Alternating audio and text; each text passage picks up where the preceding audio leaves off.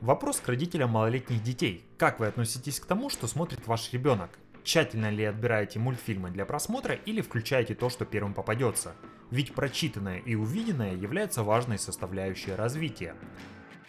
Всем привет, меня зовут Олег Платонов, вы слушаете подкаст Unfun Terrible Pop культуры и сегодня мы поближе познакомимся с серией, которая идеально подходит этой снежной паре. В эту пятницу, 28 января, выйдет новая часть ледникового периода «Приключения Бака». Однако ее не покажут в кинотеатрах, только в стриминг-сервисе Disney+. В странах СНГ с этим проблема, а на пиратских сайтах данный мульт может не пользоваться популярностью, потому вопрос даже с любительским переводом пока что открыт. История нашего Ice Age исчисляется не тысячами и миллионами лет, а пока только 20 годами. Первый мультфильм вышел в 2002 не шедевр, но с интересной идеей и забавными персонажами. В то время он был популярен среди нас детишек, хотя у меня почему-то осталась кассета с тупиковым периодом. Это представитель направления вольного перевода, в котором энтузиасты берут за основу какой-то фильм, прописывают свой сюжет и делают озвучку, таким образом имея возможность кардинально поменять картину. Самый известный пример это «Властелин колец» и некоторые другие в гоблинском переводе. Не в том, котором Пучков озвучивал клан Сопрано или Джентльменов, а в альтернативном. Но тупиковый период минимально отличается от оригинала. Ребята просто сделали диалоги неформальней, попытались попасть различными композициями в настроение сцен. Местами получилось, местами нет, но ценность в другом. Данная работа, выпущенная в 2003 году, стала одной из первых в таком формате и безусловно повлияла на становление смешных переводов.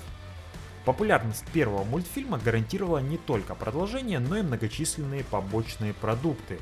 На страничке франшизы в Википедии приводится почти 20 наименований игр с различными целевыми платформами. Вот только ни об одной из них прежде слышать не приходилось.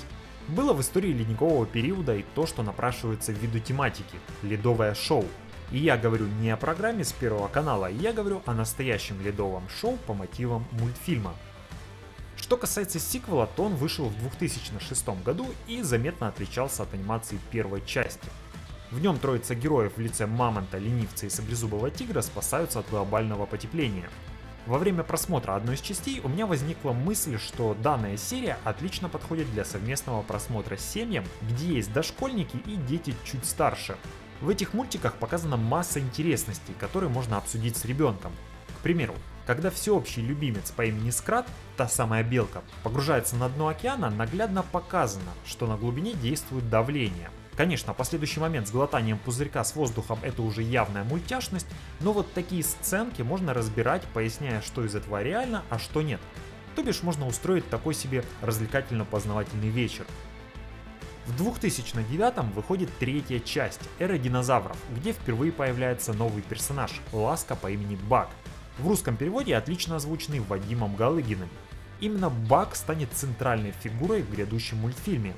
Четвертая часть «Континентальный дрейф» 12 год ознаменовался другой звездной озвучкой. Иван Охлобыстин подарил свой голос обезьяне, возглавляющей команду пиратов. А в части за номером 5 «Столкновение неизбежно» 2016 вернули Ласку, но испортили Бака как персонажа.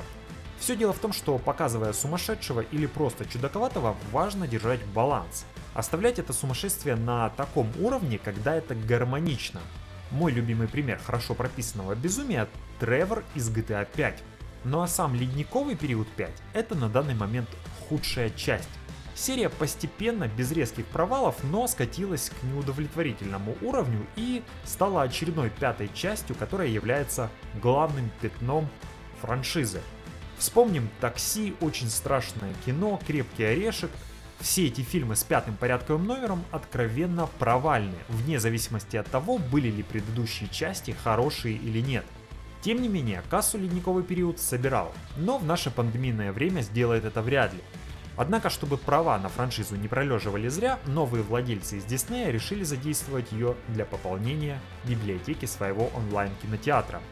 И цифры 6 в названии нет неспроста. Эта часть будет заметно отличаться от предыдущих. Графикой она упрощена. Актерами озвучки состав поменялся полностью. Нас ждет явно более низкобюджетный проект. На последней части уходило на секундочку примерно по 100 миллионов. И, вероятно, нас ждет новая худшая часть. Однако, если вам или вашему ребенку полюбятся герои, то возможные приключения Бака будут вами просмотрены, как и многочисленные короткометражки, и даже комиксы по ледниковому периоду. В дальнейшем у авторов имеются планы и на будущее. Разойтись действительно есть где, только бы сделать это как-то покачественнее. Для меня остается загадкой, почему в рамках стольких продолжений не случилось возвращение на экраны младенца из оригинала. Могли бы этим добавить очередную трогательную сцену. Хотя это было давно, и зритель может уже и не вспомнить такого.